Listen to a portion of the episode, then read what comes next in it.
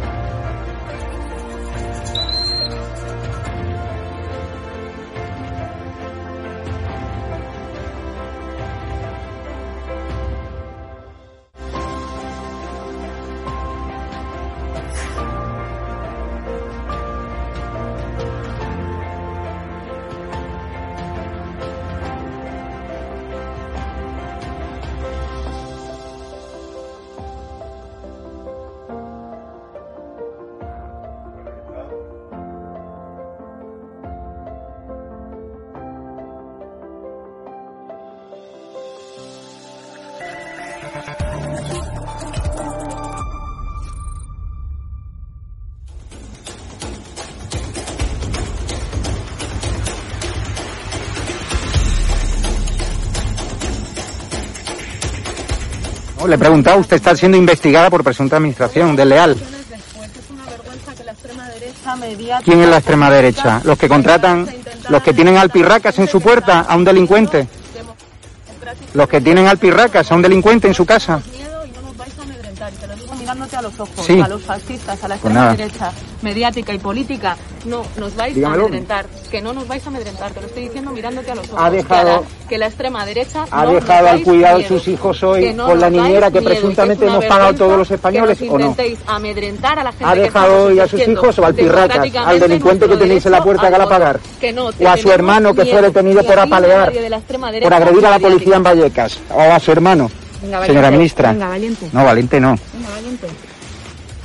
O sea, es una vergüenza que los españoles paguemos a su niñera. Es una vergüenza.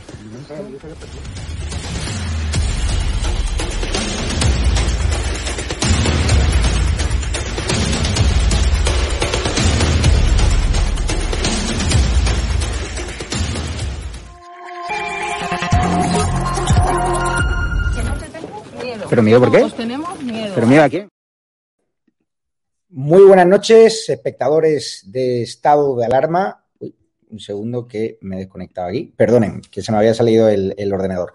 ¿Qué tal se encuentran? Yo me encuentro bastante indignado porque yo pensaba que, bueno, Pedro Sánchez se lo iba a pensar muy mucho de fotografiarse ¿no? en lugares desgraciadamente simbólicos eh, en recuerdo de la víctima del terrorismo, como es ese zulo de Ortega Lara, donde estuvo secuestrado por la banda terrorista ETA durante la friolera de 532 días. Yo jamás iba a pensar que este presidente del gobierno, sin ningún tipo de escrúpulos, se iba a meter en ese zulo y se iba a dejar fotografiar. Sobre todo cuando eh, su socio, eh, Esotegui, condenado por terrorismo, que le soportan el gobierno, que le aprueban los presupuestos, y que es una persona que ha aplaudido esos secuestros, eh, que ha estado detrás ¿no? políticamente hablando y también el brazo de la organización terrorista. Yo jamás pensé que este presidente del gobierno, cuando está acercando a presos terroristas, cuando solo le quedan cuatro presos etarras por acercar a las cárceles vascas, cuando ha decidido ceder la gestión de las cárceles vascas al gobierno vasco, al PNV, para que trate eh, genial y para que rindan pleitesía a los presos de ETA y para sacarlos a la calle en cuanto puedan, para que sus acólitos les hagan homenajes, un guetorris y se rían de las víctimas del terrorismo, pues yo jamás pensé que iba a tener la poca cara, ¿no? la cara dura de hacerse esa fotografía en un lugar que estremece, en un lugar donde nuestro querido eh, Ortega Lara pasó como digo, 532 días. Esta infame foto, como ya la he calificado, fue distribuida eh, por la Moncloa en el día de hoy, digo, justo cuando se ha producido en los últimos meses acercamientos de presos, eh, privilegios de todo tipo, incluso de presos terroristas de ETA que no han contribuido en nada a esclarecer los crímenes sin resolver de la banda terrorista ETA. Esta foto estremece porque vemos que este presidente del gobierno no tiene ningún tipo de moral, no tiene ningún tipo de escrúpulos. Hoy lo ha dicho el presidente del PP, Pablo Casado, en los desayunos informativos de Europa Press, que bueno, cuando le han preguntado si se va a hacer esa foto con Vox, ¿no? La foto Colón, lo que ha dicho, y creo que ha resuelto muy bien la, pregunta, que iba con mala leche, es que a él lo que le preocuparía es hacerse una foto con Bildu, ¿no? Como se ha hecho Pedro Sánchez, como se ha hecho su número uno en el País Vasco, ¿no? ya Mendía, ¿no? Brindando, ¿no? Y cocinando con Otegui, un condenado por terrorismo, que ahora es socio eh, de este gobierno y él ya ha anunciado ¿no? que van a participar, ¿no? que van a activar esa maquinaria para derribar, ¿no? O para tratar de vencer la batalla al Estado español, como ellos le llaman. A mí esta foto me estremece. Hoy debería haber sido un, día de recuerdo a las víctimas eh, del terrorismo con esa inauguración del, Centro Memorial de Víctimas del Terrorismo en, en, Vitoria, donde ha ido al rey, el rey, pero hoy esta foto sin duda es infame y yo creo que pisotea la memoria de las víctimas del terrorismo, la memoria de las familias, ¿no? de esos militantes y dirigentes del PSOE que fueron asesinados por la banda terrorista y cuyos familiares se lo reniegan de un presidente del gobierno que con tal de mantener su colchón en la Moncloa, pues ahí sigue pactando ¿no? con los proetarras. Una auténtica vergüenza, una auténtica infamia esta imagen que resume lo que es un presidente del gobierno en caída libre, según los sondeos, un Iván Redondo completamente desorientado, que no pisa la calle, algo que él hacía muy bien cuando era gurú del Partido Popular, pero yo creo que han perdido el norte. Yo creo que no saben dónde están, que no saben calibrar ¿no? la temperatura real de la calle y al menos eh, cuando van a Ceuta, pues saben eh, lo que se encuentran. Aporreamientos, insultos, cuando van a cualquier parte de España, lo que les pasa, no se bajan del coche les da miedo entrar a un bar, les da miedo entrar a una cafetería. ¿Por qué? Porque les da miedo eh, darse de bruces contra la realidad. No se preocupen que dentro de dos años, si él decide no adelantar las elecciones, se encontrarán de bruces con la realidad, con una mayoría absoluta, sólida de los partidos de derecha que se van a unir este 13 de junio esa foto de Colón que nosotros apoyaremos, porque como bien ha dicho hoy Pablo Casado, el de la foto de la que huye es de la foto con Bildu y no de una foto con Vox, aunque no lo ha dicho textualmente, pues ya saben que el PP está en esa estrategia de abrir distancia con Vox. Hoy en el acto, en el desayuno informativo, sí que se ha palmado un cambio de aires, al menos en el tipo de empresarios que había por allí. Es decir, gente que no solía ir a los actos del PP, pues ya ven cómo los sondeos también poleando a Pablo Casado y cómo creen ya que puede gobernar ¿no? en, las, en dos años, ¿no? con una mayoría absoluta en la que sí o sí iba a necesitar un partido tan útil y necesario como es Vox. Digo cambio de ciclo según me dicen fuentes de Génova que lo están viendo ¿no? en esos actos, como están siendo cada vez más masivos, como hay un ambiente de ilusión, de esperanza. Yo insisto, por mucha euforia, eh, Vox es un partido eh, necesario, útil y que va a necesitar el PP sí o sí. Y como el PP mm, se salga ¿no? de, de, como cometa muchos errores, que no se descuiden, porque está Santiago Bascal, Macarena Lona, Iván Espinosa Monteros, para recordárselo y les pueden hacer mucho daño como le hicieron en Cataluña.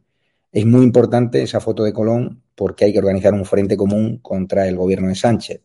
Solo con un partido, solo con el Partido Popular o solo con Vox, y así se lo traslado todos los días a los dirigentes, es insuficiente para echar a Pedro Sánchez de la Moncloa. De verdad, con esta ley DONT es imposible, es inviable. Con lo cual, hay que tratar de que estos dos partidos, aunque tienen sus diferencias, aunque yo critiqué al PP en, esa crítica dura que le hizo a Bascal en la moción de censura, vuelvan a reencontrarse, vuelvan a reconciliarse y establezcan un frente común para echar ¿no? a este presidente nefasto que nos ha regalado, entre comillas, una foto de verdad que, estremece y por la que siento yo vergüenza. Vamos a saludar ya a los invitados que tenemos. A Carlos García Adanero, diputado de UPN, representante del pueblo navarro, eh, que supongo, eh, Navarra, una de las comunidades autónomas más golpeadas por el terrorismo de ETA, donde gobierna socialista Chivite con el apoyo de Bildu, donde es laboratorio de ideas de, de Batasuna. Supongo que te has tramecido esta fotografía tanto como a mí. Ahora daremos paso a Cristina Seguía, a César Sinde también como periodista. Pero Carlos, tú cuando has visto esta foto distribuida por Moncloa, ¿qué has pensado? Y creo que la podemos ver en, pantalla. Pues, pues es un poco, eh, pero al final es, lo que decías, ¿no? Eh, Sánchez Es que, claro, cuando traspasas la primera línea, luego ya pues te, te acaba dando igual todo, ¿no? Y Sánchez no hay que olvidar que es presidente porque tiene un acuerdo con Bildu y tiene un acuerdo con Esquerra, pero en este caso con, con Bildu, ¿no? Y entonces, en el momento que eres presidente con los votos de Bildu, sin haberle ni pedido, o sea, ya no es que lo hagan, es que ni les has pedido a Bildu que condenen a ETA en ningún momento, te ha dado igual, has dicho que te daba pena que, un eh, etarra eh, se hubiera suicidado en la, en la cárcel, mm. etcétera, pues pasas, pasas todas las líneas, ¿no? Y entonces esto es un insulto porque además a Ortega Lara, eh, el presidente del gobierno le ha insultado también. Eh, no, no con la foto, sino pues como miembro de, un partido, etcétera. Y, no hay que olvidar eh, que además Ortega Lara representa en este caso mucho porque aparte que estuvo secuestrado los 530, bueno, los 532 o días que estuvo secuestrado, después del secuestro de Ortega Lara, cuando es liberado por la Guardia Civil, es cuando de, por parte de Ribatasuna se dice tras la borrachera, porque la gente eh, lógicamente tenía esa alegría de, que se la había conseguido liberar, llega la resaca. Y todo el mundo recordará que la resaca fue el secuestro y el asesinato de Miguel Ángel Blanco. Por lo tanto, es, un episodio especialmente estremecedor en la historia de España y yo creo que es eh, que utilizar calificativos, pues, pues no quiero utilizar calificativos eh, muy grandes, pero yo creo que, el hacerte una foto en el Zulo con todo lo que representa, siendo presidente, con los votos de aquellos que aplaudieron ese eh, secuestro y que anunciaron el secuestro y posterior ejecución, asesinato, vilmente asesinato de Miguel Ángel Banco, más todos los otros asesinatos que ha habido, a mí me parece que es eh, estar muy fuera de la realidad. No sé cómo la has interpretado, Cristina, seguí cuando la foto que, como digo, ha distribuido Moncloa, que no es que le haya pillado un periodista de extranjero, es decir, una foto, un posado en el zulo de Ortega Lara con todo lo que representa. Ortega Lara, que es eh, de Vox, y claro, hoy no ha hablado Pedro Sánchez de, ultraderecha, ¿no? Eh, cómo utilizan a las víctimas del terrorismo, cómo se ríen de ella y cómo las menosprecian con una foto, como digo yo, que es, que es infame. Sobre todo viendo lo que está haciendo Interior, Marlaska acercando presos de ETA, sin pedirles que condenen el terrorismo de ETA, sin pedir que esclarezcan los cientos de crímenes sin resolver de una banda terrorista que ha causado muchísimo daño a nuestro país. Bueno, en primer lugar, suscribo todo lo que has dicho tú, todo lo que ha dicho Carlos. A mí mm, me cuesta muchísimo mantener la educación. No soy tan educada como, como las insignes personas que nos acompañan esta noche, desde luego ya te lo puedo garantizar. Eh, eh, en el fondo, mira, yo creo que esta foto significa incluso mucho más. Creo que eh, el PSOE y, el, y Sánchez o el sanchismo, como nos quieras llamar, tienen plena conciencia de que llevan más de una década trabajando para que la sociedad crea, y parte de una sociedad ya lo, parte de esta sociedad ya lo cree, que las víctimas del terrorismo molestan y son como una especie de reminiscencia de resentidos, una cosa tardofranquista, ultraderechista que siempre acompaña a los gobiernos de la derecha. Eh, y, esto muestra su, condescendencia y su desprecio. Y yo creo que lo ha hecho a propósito. Este tipo es un psicópata, aparte de un... Mm, mira, lo voy a decir, no lo voy a decir para que no tengáis problemas eh, en el canal. Ninguno, eh, ninguno. vale por su nombre. Bueno, yo, yo, yo te digo que es un hijo de puta, aparte de un psicópata. Y luego que, me, que me lleve a los tribunales otra vez o que me lleve a la fiscalía eh, si es necesario. Lo ha hecho para burlarse y despreciar a las víctimas. Y eso es así. Ese es el PSOE de los últimos 15 años. Este es el PSOE desde Zapatero. Este es el tipejo, el tipejo que le dio las gracias, pero no de una forma tímida, ni timorata, ni, ni, ni lo estrictamente necesario para pasar el día. Le dio las gracias hasta la extenuación a Mercedes Aizpurúa, que es la diputada de Bildu, que no es ni proetarra, ni filoetarra, ni nada parecido, es etarra. Esta tipa fue condenada a un año de cárcel por ser la redactora del, del Gara, cuando los secuestrados en los Zulos sujetaban el periódico y daban la, prueba de vida a las, a las, familias. Esta mujer formaba parte de la, de, la ETA logística que hoy en día es una, una pesadilla todavía para las víctimas del terrorismo. Y este tipo es un enfermo. Y este tipo es la puñetera banalidad del mal. Es, y, te digo una cosa, si parte de una sociedad, si parte de esta sociedad vota a este tipo otra vez, esa sociedad está todavía más enferma que este psicópata.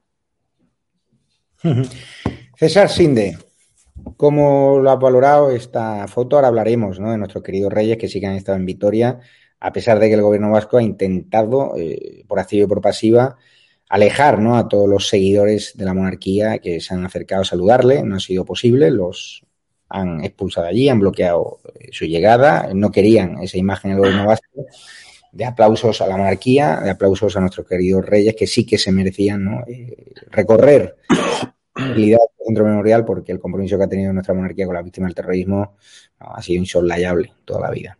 Mm.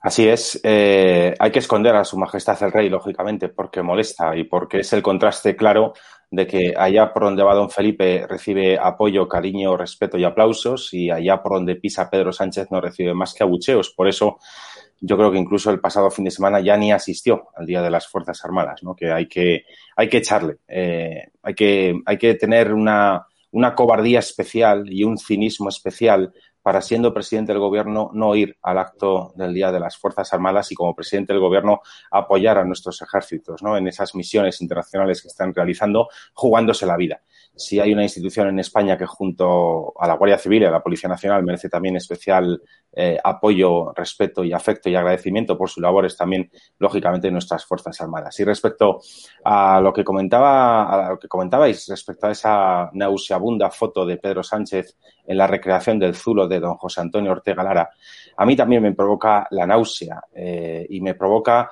un sentimiento eh, de especial rechazo hacia la figura ya personal de Pedro Sánchez porque una vez más se constata que este señor no tiene memoria, pero lo que es peor, tampoco tiene vergüenza y no tiene escrúpulos.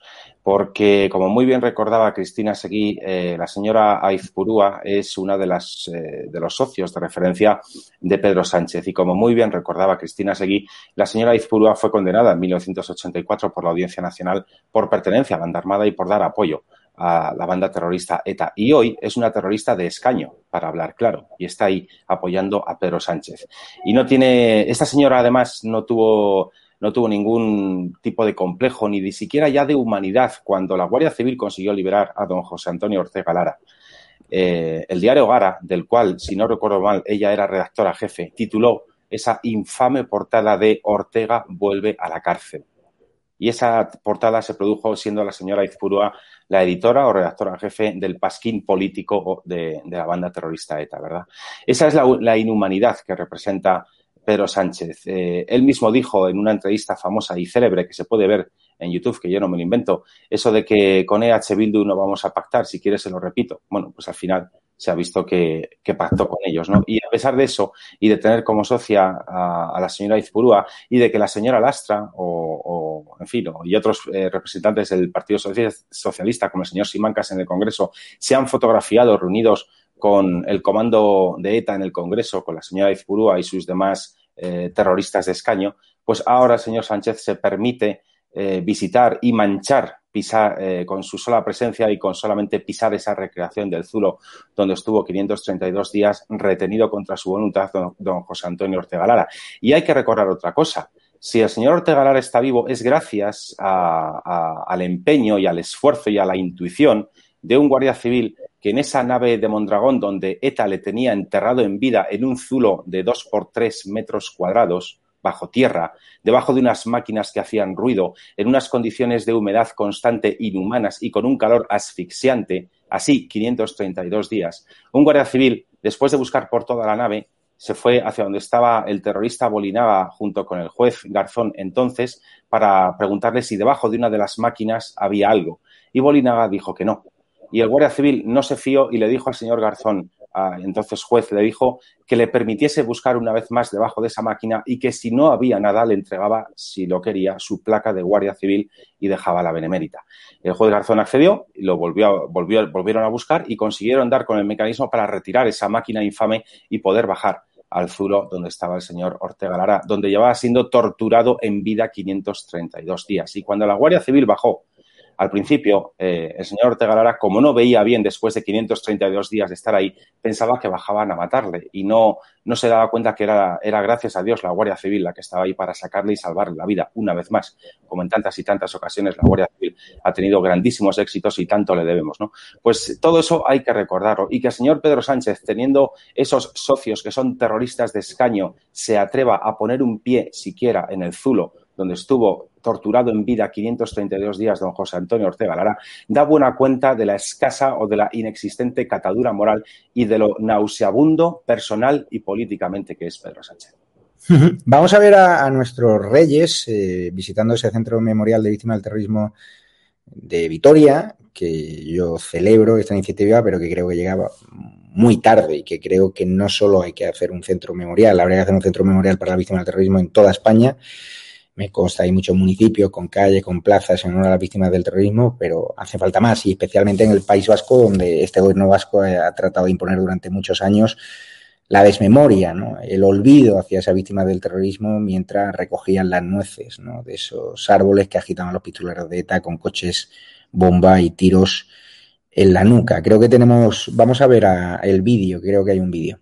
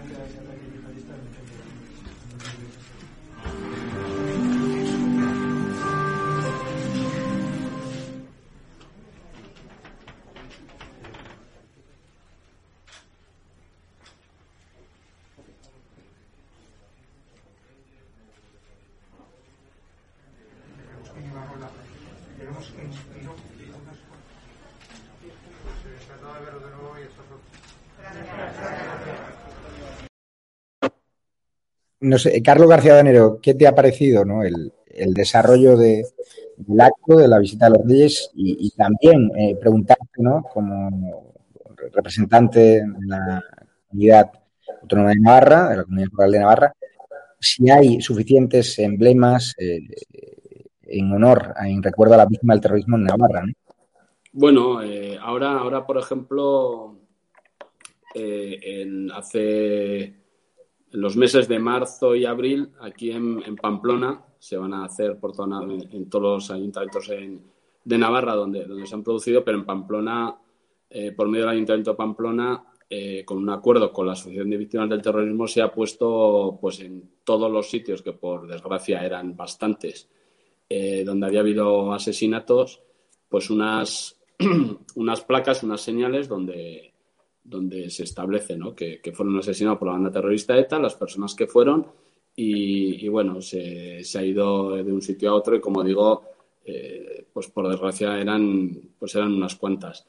Eh, también en su día se hizo, yo creo que unos libros muy interesantes que fueron Relatos de Plomo, que son tres tomos donde se cuenta la vida del terrorismo de ETA y yo creo que también son unos libros muy interesantes y también se están haciendo otras cosas. Yo creo que, que, que hay que enseñar, o sea, la gente tiene que saber lo que ha pasado.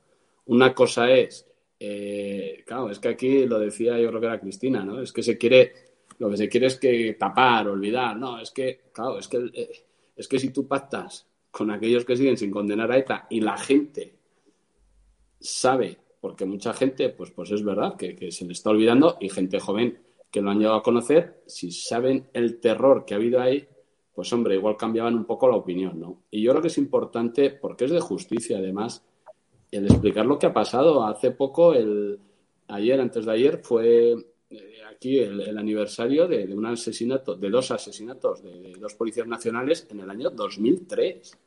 Que es que no estamos hablando de hace 80 años, no, no. El año 2003 de dos eh, policías nacionales en Navarra, en la localidad de Sangüesa, que no se sabe nada, están sin resolver y no se sabe nada de sus asesinos. Y ya va pasando el tiempo y al final van a prescribir.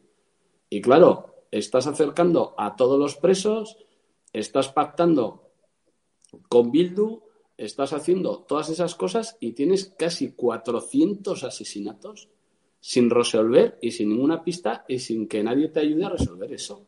Pero que es que no puede ser, que es que al final eh, va a resultar aquí que, bueno, pues, pues, pues es que al final cuando cuando Bildu sigue diciendo pues que la asistencia de ETA era necesaria y que mereció la pena y, los reciben como héroes a los, a los asesinos y mientras el presidente del gobierno pactando con ellos. Es que claro, es que es, es que es inaudito. Ha ocurrido algo eh, lamentable que ha denunciado el, popular, el senador popular Iñaki Oyarzábal, eh, de Vitoria han organizado, tanto el PP como Vox, pues se han movilizado para eh, aplaudir a nuestros reyes, pero la chancha no les ha dejado eh, pasar. La burbuja de seguridad ha sido mm, demasiada, no lo entendemos, a nosotros ni siquiera nos han dejado gritarnos para acercarnos, vaya que le preguntemos a Marlasca, ¿no? Por esos presos etarras que ha acercado, o a Carmen, ¿no?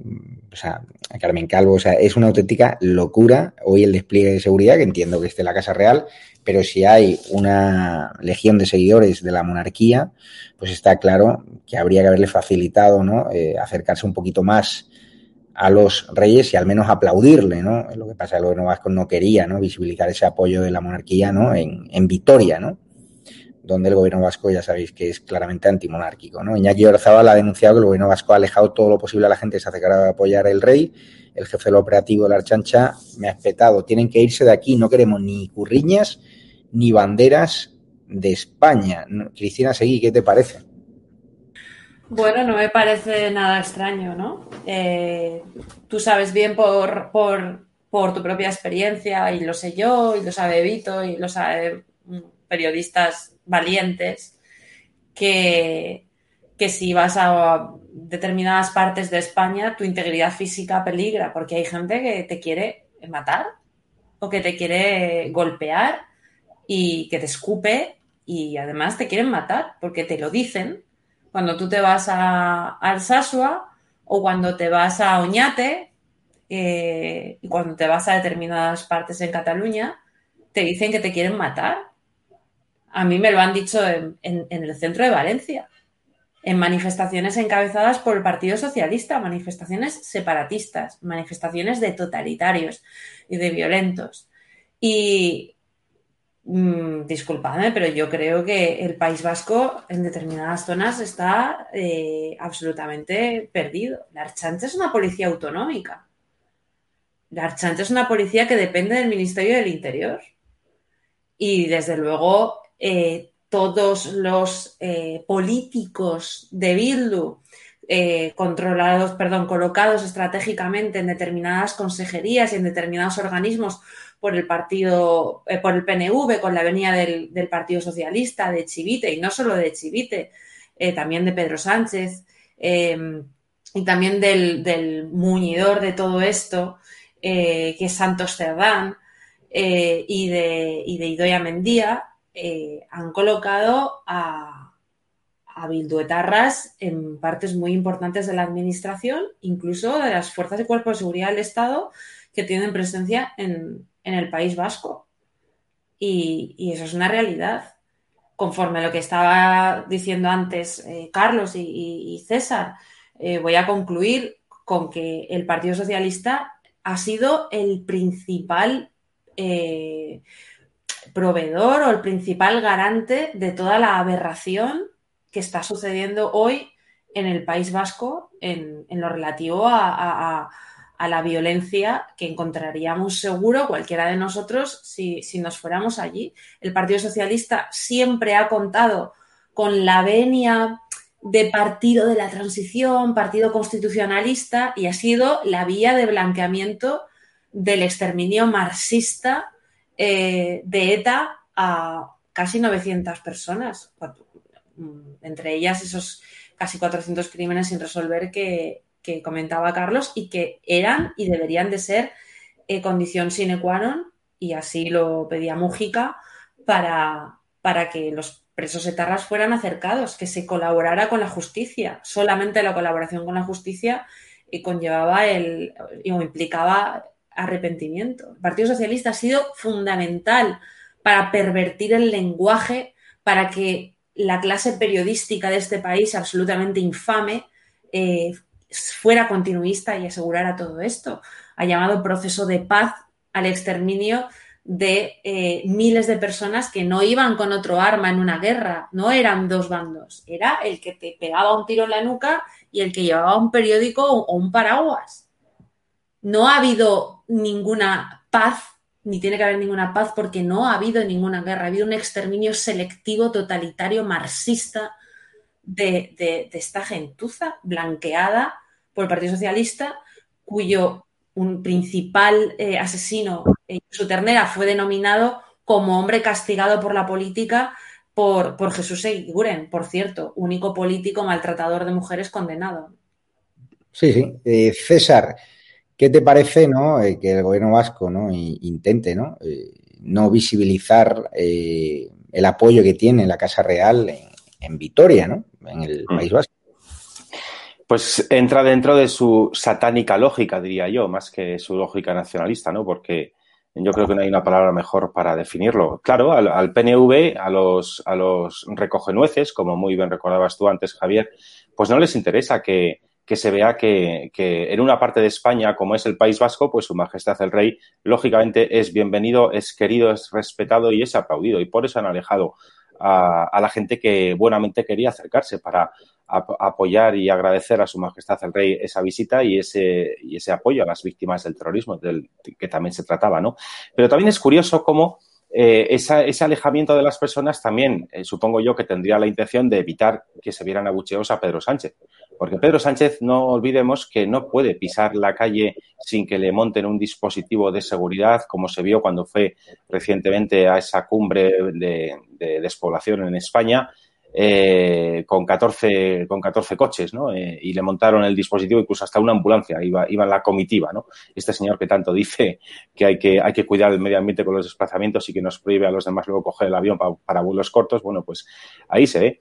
Pero también en relación a lo que decía, lo que decía Carlos, eh, de que Bildu no condena o, condena o no condena, pues lo hemos visto otra vez con esa agresión que hemos visto en estos últimos días a, al vicesecretario de, Comunicación del Partido Popular en Álava, que ha sido agredido, a Iñaki García Calvo, y, Bildu se ha negado a condenar.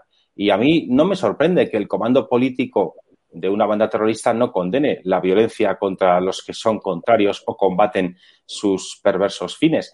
Eh, por otra parte, yo es que soy, yo siempre he pensado que por qué hay que decirle a un comando político de una banda terrorista que tiene que condenar la violencia cuando decir condeno la violencia es algo que es muy fácil y se puede hacer con la boca pequeña. Es que a un comando político de una banda terrorista no hay que darle eh, carta de interlocutor político y no hay que exhortarle a que condene la violencia. A los herederos de una banda terrorista lo que habría que hacer, en mi opinión, es ponerles fuera, fuera de las instituciones. Porque no puede ser que personas que han, que han formado parte activa o que han apoyado, justificado, promovido o que han sido parte de una actividad asesina que ha segado la vida de casi mil españoles y que ha provocado que cientos de miles de personas tuvieran que exiliarse del País Vasco, eso sí que son exiliados y no los golpistas catalanes, ¿verdad? Pues eh, todas, todas las personas que han apoyado eso, pues ahora evidentemente no deberían eh, estar en ninguna institución, no deberían tener ningún tipo de sueldo público y no deberían estar eh, teniendo acceso a información confidencial de muchas personas y empresas que en razón de los cargos que están ostentando tanto a nivel regional como a nivel nacional tienen acceso a esa información. Y en el País Vasco, ETA ya no matará, lo cual, por cierto, no es ningún mérito, porque no puede ser un mérito dejar de hacer lo que nunca se debió hacer, que es matar inocentes. Que una banda terrorista no mate es lo mínimo que se puede pedir. No matar es la mínima exigencia para vivir en democracia, ¿no? Pero el, el que ya no exista esa banda terrorista matando no implica que no siga existiendo todo su entramado social, que sigue asfixiando, amenazando, coaccionando y sigue insuflando miedo a toda la población en el País Vasco que no es nacionalista. Y eso es así. Y eso no ha terminado. Y eso hay que combatirlo algún día. Y el PNV es parte responsable por acción o por omisión de ese clima de acoso, de amenaza, de amedrentamiento y de hostigamiento que se vive en el País Vasco. Vamos a escuchar hoy al líder del Partido Popular, eh, Pablo Casado, referirse a mm, Pedro Sánchez. Escuchémoslo. Eso no aceptamos la demonización de la sociedad española que se manifiesta pacíficamente contra quien abandona la Constitución que ha prometido defender. No hay imagen más perversa que la subasta de la unidad nacional para amarrar una legislatura estéril. No hay instantánea más siniestra que el pacto de los herederos de ETA con el partido de 14 de sus víctimas a cambio de unos presupuestos que son pura ficción. No hay fotografía más indeseable que el abrazo con quien alaba dictaduras donde se tortura y se asesina a disidentes políticos. Hoy ha estado muy duro, muy contundente Pau Casado. Está muy, muy, muy, vamos, se le nota muy optimista con esos sondeos. En Génova pues ya tienen claro ¿no? que podría gobernar en los próximos años con el apoyo, obviamente, de Vox. Y habría que verlo, porque estos sondeos, como sabéis, siempre perjudican a Vox y yo no me creo que Vox ahora haya perdido, no reducido apoyos, porque solo hay que pisar la calle. Lo que sí me creo es que el PP está también eh, en puro crecimiento y según los distintos sondeos consultados, pero él lo ha resumido muy bien, ¿no? Que, esa foto de Colón, ¿no? Que ahora trata de utilizar Iván Redondo para volver. A reeditar ese argumentario de la ultraderecha que ven los fascistas, pues eh, no significa nada malo para nuestro país, todo lo contrario. Lo malo es hacerse fotos con los herederos de ETA. Carlos, ¿vosotros vais a estar en Colón el 13 de junio? Hombre, gente de UPN estará seguro, ¿no? Eso, porque, porque al final, eh, lógicamente, este gobierno es que es un despropósito. O sea, eh, aparte de los indultos, yo creo que hay muchos motivos para, para manifestarse en contra del gobierno, aparte de los indultos. ¿no? Yo desde que ya tuvimos también manifestaciones, aunque complicadas de hacer, eh, con el tema, por ejemplo, de, la libertad de educación, que a mí me parece fundamental, pero, pero mil cosas, el acercamiento, etcétera. O sea, motivos hay muchos porque es que al final yo creo que ahí eh, Pablo Casado ha definido muy bien lo que es, en ese, en ese corte que has puesto, lo que es la situación del presidente del gobierno que tenemos. Porque es un presidente que solo está para estar en el poder y no está solucionando ningún problema de los reales de los españoles. Es decir, eh, hoy tenemos el caso de la luz famoso. O sea, ¿qué has hecho para, para eh, resolver el problema de lo que cuesta la luz en España? No, no, solo no has hecho nada, sino que lo que has hecho es que la gente tenga que estar pensando ahora eh, eh, cómo hace las cuentas en su casa y la famosa poner la lavadora ¿no? por, la noche, que parece que, es un chiste, pero que es que es una realidad, que es que al final 20 eh, euros, 10 euros, 15 euros para muchas personas en un mes es dinero. Y es un dinero que no tienen y que tienen que calcular. Y estamos en lo de siempre. Al que le sobra el dinero, pues pondrá la lavadora a las 2 de la tarde o a, o a las 10 de la mañana o a la hora que le dé la gana pero la persona que le cuesta llegar a fin de mes, pues tendrá que hacer, eh, pues eso, eh, cosas de estas. ¿Y eso qué, y, qué ocurre? Que el presidente del gobierno está en, otra, en estar en el poder, y entonces para estar en el poder solo tiene que atender dos cosas, que es a Esquerra y a Bildu. A Bildu con, ya le está pagando, le pagó con el blancamiento, le paga con los presos, etcétera, y a Esquerra, pues con el indulto y con la misa. Y es lo único que está cumpliendo con esos dos partidos. El resto de los españoles le dan exactamente igual, porque su única aspiración es estar cada día que pase en la Moncloa. Y por lo tanto, eh, bueno, pues tenemos que hacer los demás oposición y, esperar, nos gustaría que acabara ante la legislatura de lo que le queda, pero si no, evidentemente, estar preparados para en las urnas, pues lógicamente, eh, ganar claramente a Pedro Sánchez pues cuando toquen las urnas. Vamos precisamente a escuchar a la ministra portavoz, a ver si se le entiende algo, María Jesús Mentero a hablar de este tarifazo de la electricidad, que recuerdo, un 45% más cara que hace un año, a pesar de que este gobierno y Podemos decían que nunca la iban a subir y criminalizaban a Rajoy cuando le tocaba subir, ¿no? Cuando llegaba el invierno, pues con este 44% más cara que hace un año, esta tarifa, aún así en España tenemos el mismo IVA en la electricidad que la suma de Grecia, un 6%, Italia 10% y Reino Unido 5% juntas. O sea, es increíble. Vamos a escucharla que para que la factura de la luz no vuelva a subir un 4% como nos están anunciando ahora, hay que reunirse con las eléctricas. Si al otro lado de la mesa se imaginan a Pedro Sánchez y por otro lado se imaginan a Pablo Iglesias o a Yolanda Díaz, es que no hay color. Creo que la ciudadanía no hace falta que yo le explique nada. Ya sabe lo que va a salir de una reunión en la que esté Pedro Sánchez con las eléctricas y sabe lo que va a salir de una reunión en la que Pablo Iglesias se reúna con las eléctricas. Pues eso es lo que se vota el día 28 de abril y por eso yo estoy convencida, insisto, de que, pues bueno, hay mucho margen y hay mucho hueco para que esos cambios que son un clamor popular se puedan convertir también en un gobierno que ayude a que esos cambios lleguen y se hagan efectivos. Y eso es regular el precio de los alquileres, que baje la factura de la luz, que tengamos participación en las empresas. Señora Montero, eh... mamen, ¿cómo puede ser que las estemos mal vendiendo y que estemos permitiendo que empresas extranjeras les quiten el trabajo a nuestros compatriotas? Pues todas esas cosas que son los cambios era, obviamente, Irene Montero, no era el vídeo que esperábamos, pero esta es la hemeroteca que demuestra la hipocresía, eh, Cristina Seguí, de Podemos, ¿no? Cuando estaba en la oposición, pues diciendo que no iban a apoyar eh, la subida de la luz y fíjate la que están liando ahora, ¿no?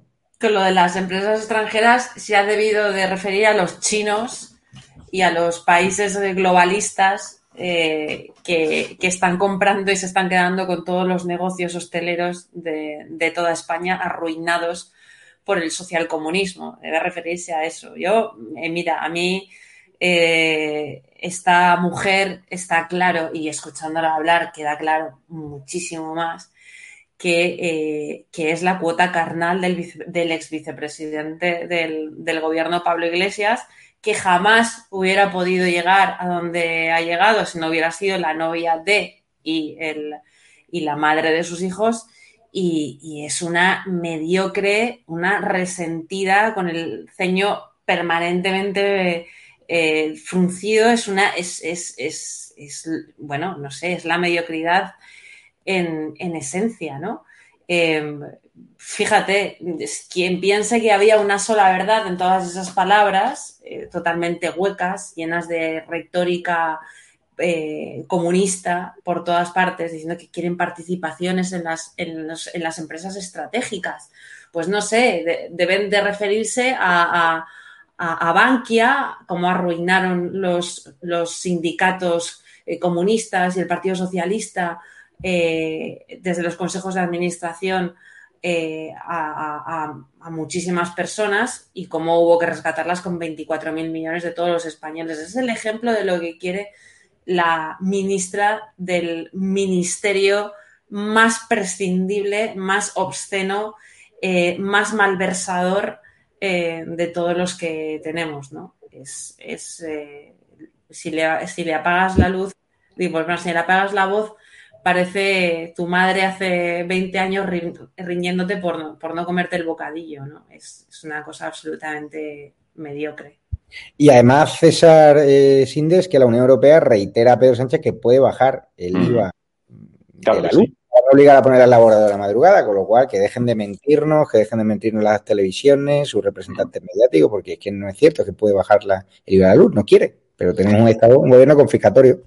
Claro, evidentemente, y, pero es que si tenemos en cuenta que la tarifa se encarece solamente por dos impuestos y hay algunos más, pero el IVA es el 21%, pero hay un 5% adicional de encarecimiento de la luz por el, impuesto específico a la generación eléctrica. Y luego están los derechos de CO2 que hay que pagar, pero no obstante, eh, claro, es que hay tipos de producción de energía eléctrica en España que no emiten CO2 como las hidráulicas, los saltos de agua hidráulicos o como las nucleares, que en términos de CO2 son neutras, no emiten nada de CO2. Las que emiten CO2 para generar electricidad son las centrales térmicas, ya sea de ciclo combinado, que quemen gas natural o que quemen carbón, Esas sí que emiten CO2 para producir electricidad porque queman combustibles fósiles. Pero la energía nuclear no emite nada de CO2. El calor que se genera por el, en, el, en el reactor nuclear eh, por el uranio, eso no emite CO2. Entonces, en fin, eh, y tampoco se hace nada. Se les obliga a pagar un canon. A las formas de producción de energía eléctrica que no emiten CO2 se les obliga a pagar otro tipo de cánones cuando no tendrían que pagar o aprovechando que no tienen que pagar eh, los derechos de emisión de CO2, que eso le supone al gobierno, por cierto, recaudar 2.100 millones de euros, que hay que recordarlo con esta subida del canon del CO2 y porque nos hemos metido en una dinámica de, con el, sacrosanto medio ambiente, eh, pues muchas personas, eh, familias y empresas, pues tienen que pagar productos y servicios más caros o incluso se van a la calle por el aumento de los costes de las empresas, por la, por la cerril perspectiva medioambiental de eh, esos principios nefastos de que el que contamina paga. Oiga, mire usted, vamos a ver. El que contamina paga. ¿Y qué pasa? Que si yo pago por emitir CO2, como he pagado impuestos por el CO2 que he emitido, ese CO2 que pasa a la atmósfera ya no provoca el efecto calentamiento, ya no provoca el efecto invernadero. No, lo, lo, sensato sería hacer una política de renovación tecnológica para conciliar la actividad económica con, unos medios de producción que sean más eficientes, que consuman menos energía y que emitan menos CO2 e incentivar la renovación tecnológica de la industria y de los equipamientos de la sociedad en general para disminuir el consumo energético con equipamientos más modernos. Eso es lo, eficiente, pero el mero hecho de pagar por emitir CO2 no arregla el, problema, lo que hace es, eh, es una excusa para que los estados recauden un montón de millones en impuestos o es una excusa también para, para el establecimiento de muchos chiringuitos, porque esos llamados o mal llamados impuestos verdes no hay, que, no hay que olvidar que no son finalistas, que no van destinados a, a, una mayor protección del medio ambiente y que es una excusa más que, buscan, que busca la izquierda para esquilmar el bolsillo de las personas, de las familias y de las empresas con la excusa medioambiental, porque quien en su sano juicio va a estar a favor de que se contamine. Oiga, pero es que hay que ser un poquito más inteligente. Una cosa es eh, conciliar la economía con el desarrollo económico y con el empleo y con los costes, y otra cosa es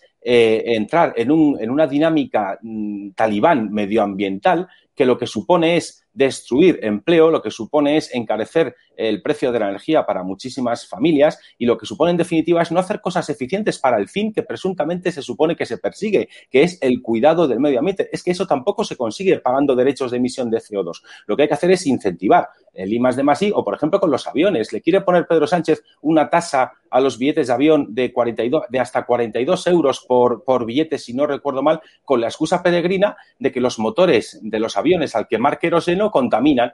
Oiga, y en lugar de hacer eso, que por cierto España es una potencia turística y nos interesa abaratar el que la gente llegue a nuestro territorio para hacer turismo y, alimentar nuestro principal sector de la economía, en lugar de eso, ¿por qué no se incentiva la I más D más I para que los principales fabricantes de motores para aviación acaben por desarrollar un motor que sea neutro en términos de CO2 y de otros contaminantes para que eh, haya motores alternativos a los motores de combustión de turbina de que queman queroseno. Eso es lo eficiente, pero el poner impuestos con la excusa medioambiental es simplemente la excusa de la izquierda para, primero, decirte cómo tienes que vivir, por cierto, y para, segundo, quitarte todavía más el dinero que tanto te cuesta ganar con tu trabajo.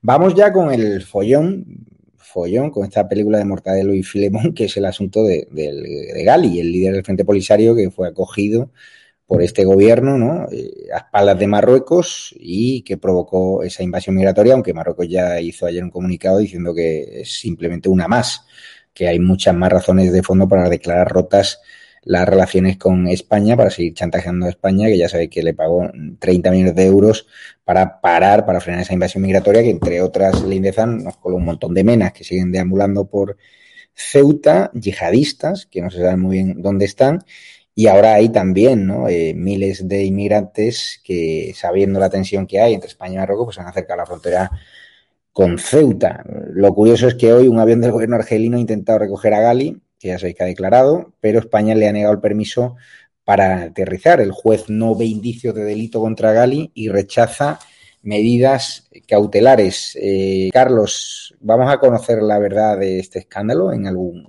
momento. esto ha salido ya muy caro, ¿eh? muy caro.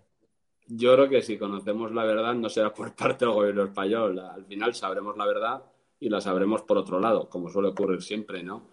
Yo creo que, como ya dijimos, ya hemos dicho en alguna otra ocasión, eh, eh, dentro de, la soberanía que puedes tener tú para, para traer a quien te dé la gana, pero bueno, habrá que reconocer que es una torpeza por parte del gobierno. Una cosa es que puedas hacer lo que te dé la gana y otra cosa es que no seas consciente de lo que estás haciendo, ¿no? Y en ese sentido, yo creo que por lo que se dijo en su día, eh, había ministros que sabían que esto iba a tener consecuencias pues porque se estaba cometiendo una torpeza y había ministros pues que entendían que no pasaba nada, pero ahí están los resultados, ¿no? Y yo creo que, que, dicho lo cual, no quiere decir que no haya que ser firmes, desde luego, con, con Marruecos, que habría que ser firmes, y, también eh, en estos momentos es cuando, cuando uno pertenece a, a, una gran familia, se supone, como es la Unión Europea, y también se tiene que notar, porque al final somos frontera de Europa pero yo vuelvo a insistir en lo que hemos dicho en alguna otra ocasión, en otras semanas hablando de este tema,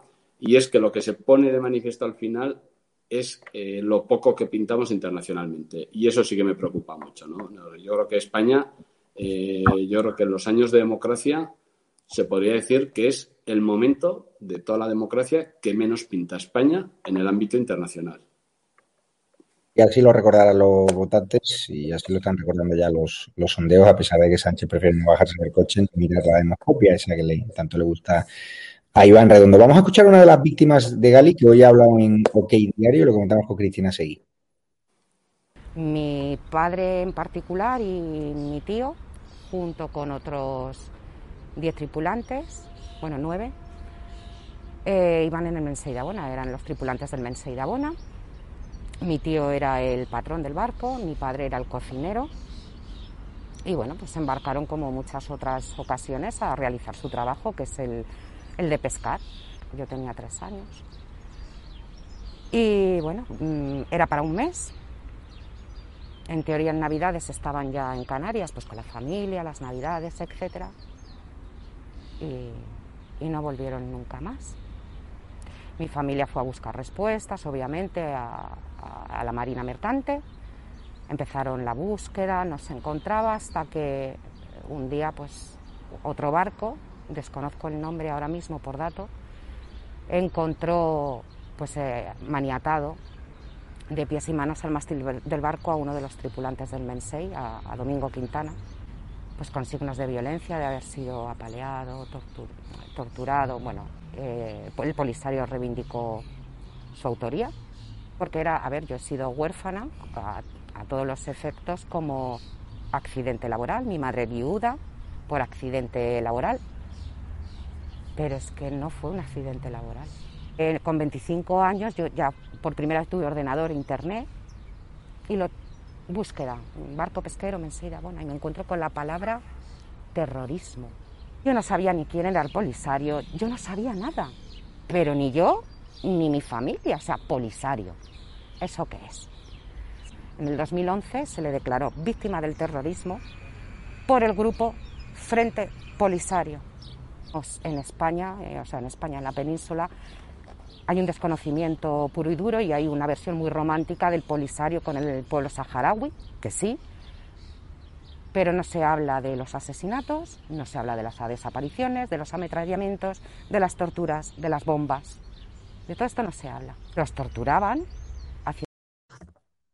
Cristina Seguí, que yo sepa, salvo esta televisión, la sexta no está dedicando absolutamente nada a este asunto. No sé si van a organizar un equipo de investigación para saber cómo entró Gali en España, eh, ¿por qué no están contando lo que está contando esta víctima? Que le mando un fuerte abrazo, que además hoy he hablado esta tarde con ella y seguidora de, esta alarma, es una auténtica eh, vergüenza.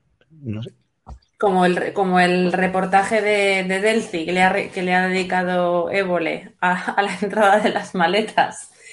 Mira, eh, yo es que esa observación que ha hecho el gobierno marroquí hoy de que pensaría el gobierno si Marruecos recibiera a un separatista o si albergara a un separatista, pero si es que este es el gobierno que está apoyado y flanqueado por, por etarras, por etarras de facto y por separatistas. Luego, eh, Marruecos sabe perfectamente qué es España y qué, eh, y qué constituye y qué apoya el gobierno de España.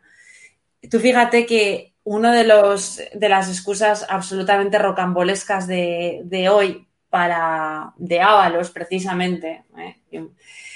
para, para excusarse por qué el avión no había aterrizado en Logroño, es porque el avión no tenía las medidas eh, apropiadas para entrar en el aeropuerto de Logroño, ni que fuera un, jumbo, ¿no? Eh, era un, un Gulfstream, una especie de avión pequeñito, muy finito, que es como entre un Embraer y un, y un CRJ, un reactor muy pequeño, casi, casi privado, eh, y no dicen, no dicen una puñetera verdad.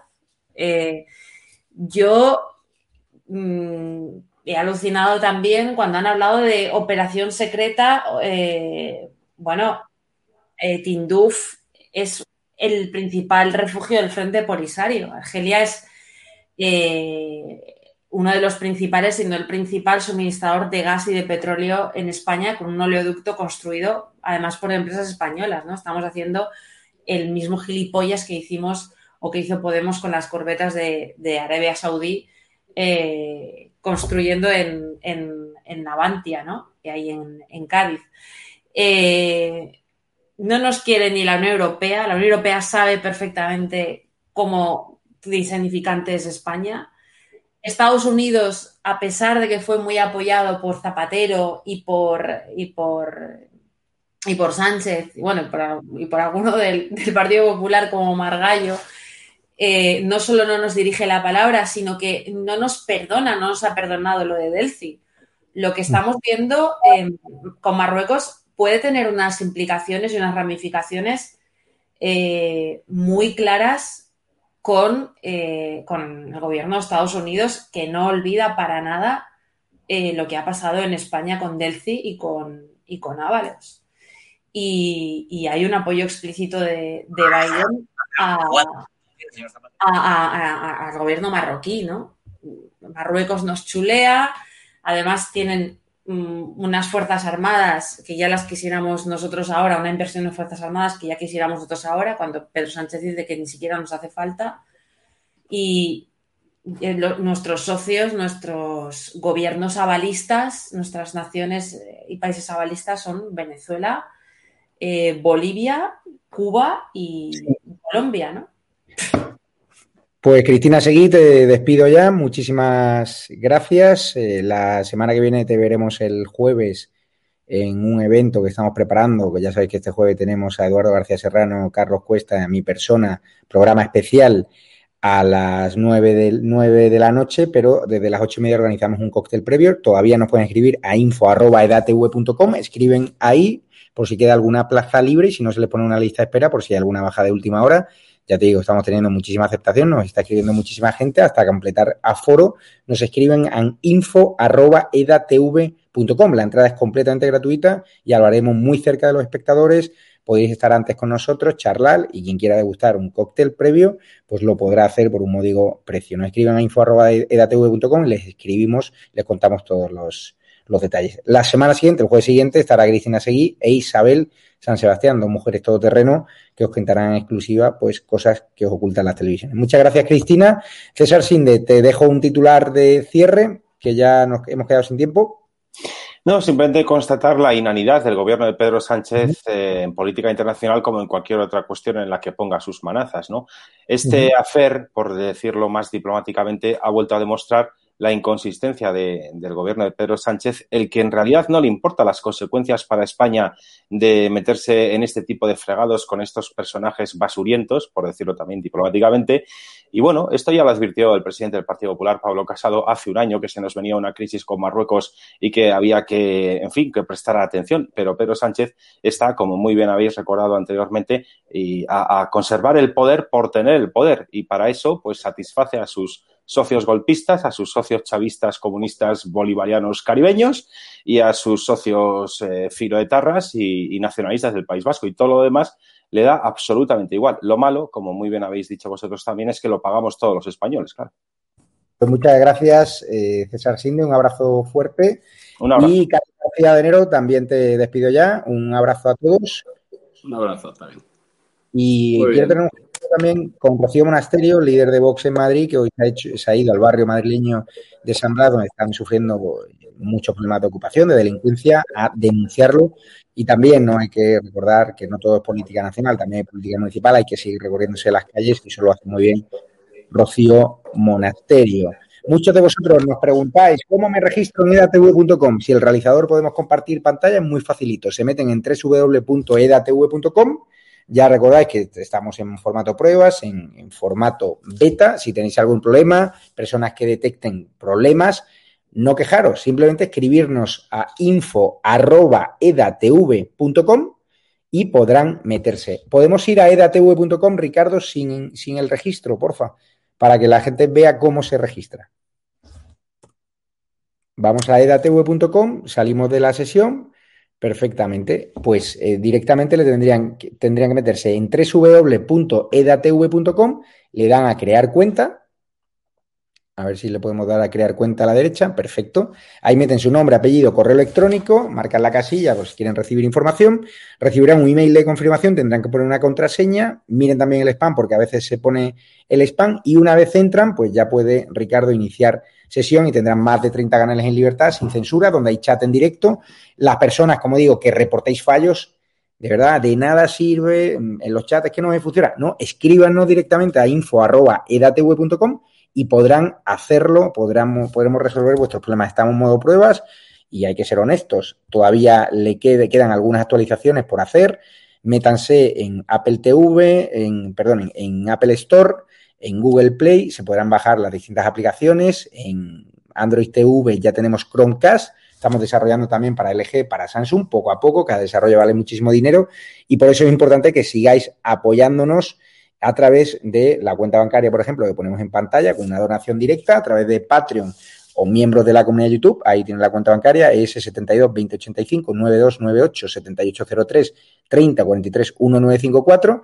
Otra forma de apoyarnos, metiéndose, por ejemplo, en la tienda online, en estadoalarmatv.shop, hemos tirado la casa por la ventana y hacemos un 20% de descuento en polos, camisetas, todo con nuestra bandera nacional, porque yo creo que es importante ahora que viene el buen tiempo, pues eh, mostrarse orgulloso de esa bandera española que hoy Urcuyo ha tratado de que no se viesen esos españoles acercándose a los reyes con esa bandera de España. Nosotros no tenemos ningún complejo, por eso la tienda online en estado de alarma tv.shop podrán comprar ya un 20% de descuento. Se meten, tienen de libreta, bolígrafo, cinturón, tienen muchísimos productos que pueden regalar y sobre todo un precio muy módico con los, y se lo enviamos directamente a su casa. Creo que la podemos ver en pantalla ahora, estado de alarma tv.shop y es muy interesante que se metan a ver los distintos productos, incluso una camiseta en honor a Díaz Ayuso, mascarillas, aunque en breve no las quitan, ojalá. Y, nada, daros muchísimas gracias y lo dicho, los que tengan problemas técnicos que no sepan cómo meterse, directamente a estado alarma tv.gmail.com o a info.edatv.com. Lo dicho, quien quiera venir el jueves, todavía está a tiempo. Eduardo García Serrano, Carlos Cuesta y mi persona. Estaremos desde las ocho y media de la tarde tomando un cóctel previo y luego empezaremos el programa a eso de las nueve y media en el Gran Hotel Inglés, en el restaurante Casa Lobo, que es lo mismo, calle Echegaray número 8 en Madrid, muy cerquita al Congreso de los Diputados, y ahí estaremos, en exclusiva con todos vosotros. Ya te digo, escriben a info.edatv.com, les tenemos que confirmar su asistencia, nos dicen cuántas personas vienen y si quieren acceder a un cóctel previo que habrá, pues lo pueden hacer con un módico precio que se lo comentan por el email. Quien quiera ayudarnos ya sabe que también tiene la oportunidad de hacerlo a través de edatv.com se meten en el área privada directamente, los que sois categoría bronce. El área privada creo que Ricardo lo puede enseñar en pantalla, porque hay muchos de vosotros que, nos preguntáis, ¿cómo me voy de baja en YouTube? Tarda un poquito, Javier, perdona, porque no me afecta mi contraseña, tengo que recuperarla. Vale, está Ricardo preparándolo, vamos a enseñar. Muchos nos preguntáis, ¿cómo me voy de baja de los sitios donde ya estoy pagando? Esos son empresas americanas, os tenéis que solicitar la baja que no sabéis, nos escribís a info arroba edatv.com. Quien quiera seguir en la comunidad YouTube porque le gustan las insignias, quien quiera seguir en Patreon se respetarán los mismos privilegios, por supuesto. Quien quiera venir a edatv.com y hacer que esa ayuda sea directa sin el pago de hasta 45% de comisiones, 45% se quedan, pues directamente se meten en el área privada y cambian su categoría de bronce a plata o a oro. Si soy nuevo en el registro, directamente en el registro te dará la categoría o bien bronce, o bien plata, o bien oro. Creo que lo podemos ver en pantalla ya, Ricardo. Pues mira, para quien quiera ayudarnos, se va al área privada, ahí, directamente y clican en el área privada. Muchos de vosotros que habéis registrado categoría bronce, pues vais bajando, perfil actual. Por ejemplo, Ricardo tiene oro, le dais a cambiar.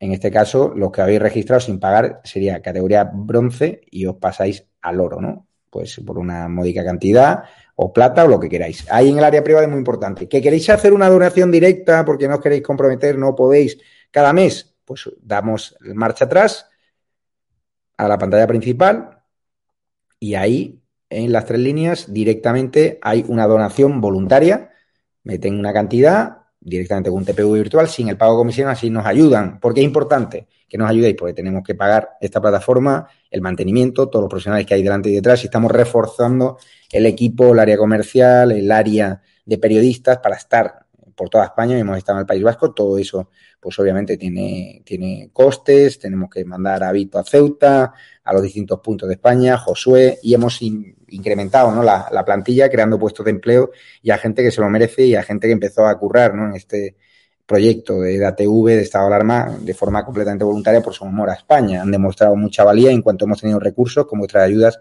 pues hemos podido le, vamos, eh, hacerles algunos de ellos contratos y si nos siguen ayudando, pues seguiremos ampliando y si hay personas interesadas en trabajar con nosotros, nos mandan los mails a info.edatv.com. Lo dicho, daros las gracias, si pueden ayudarnos, genial. Es muy importante que se registren porque ya saben que mañana pues estará Raúl Murciano Cabronao allí en edatv.com. Muchísimas gracias a todos, os quiero y vamos a seguir trabajando. Cualquiera que vea problemas en la plataforma, nos escriben a info.edatv.com y se lo corregimos. Mucha gente ya está disfrutando del chat en directo lo que no podáis, nos tenéis que enviar el problema del dispositivo, concretarnos el problema y nos pondremos en contacto con vosotros para, solucionarlo. Muchas gracias, me voy a, a, dormir, que ha sido un día durísimo, me he levantado muy prontito. Seguimos trabajando 24-7 en defensa de nuestro país, en defensa de la libertad y en defensa de vosotros, porque de atv.com sois vosotros y no yo. Esto es un proyecto vuestro, recordaros que yo aquí no soy imprescindible y sin vuestro apoyo esto no sería posible. Así que un abrazo fuerte y cuidaros. Le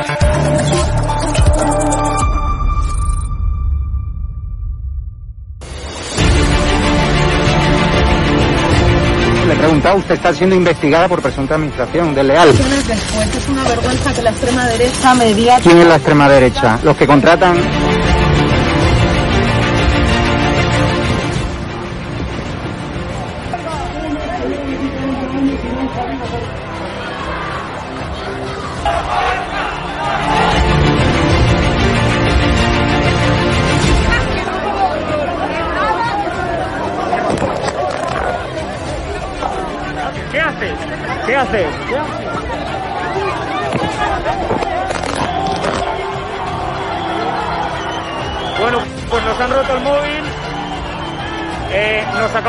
el móvil por detrás.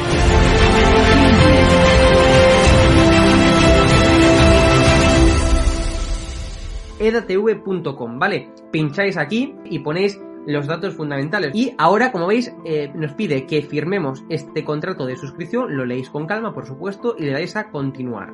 Y ahora nos pide que introduzcamos pues una contraseña y lo doy a continuar. Y ahora me pide que confirmemos el correo electrónico. Eh, habréis confirmado vuestro correo electrónico y os pide, ¿vale? Que elijáis una membresía. Está gratis, mensual, semestral, anual, ¿vale? Pues podéis elegir, por ejemplo, si queréis ayudarnos pues con 9,99 euros al mes y con la tarifa eh, plata, pues le dais a aceptar y suscribirse. Pincháis aquí y como veis, ya os dice aquí, os pone todo claro, a Fact News Consulting, plata, tarifa plata mensual, 9,99 euros, le dais a pagar y os abrirá ya pues el TPV, ¿no? Ponéis vuestra tarjeta bancaria, ponéis la caducidad, el código de seguridad y ya podéis llegar a pagar dándole a este botón automáticamente.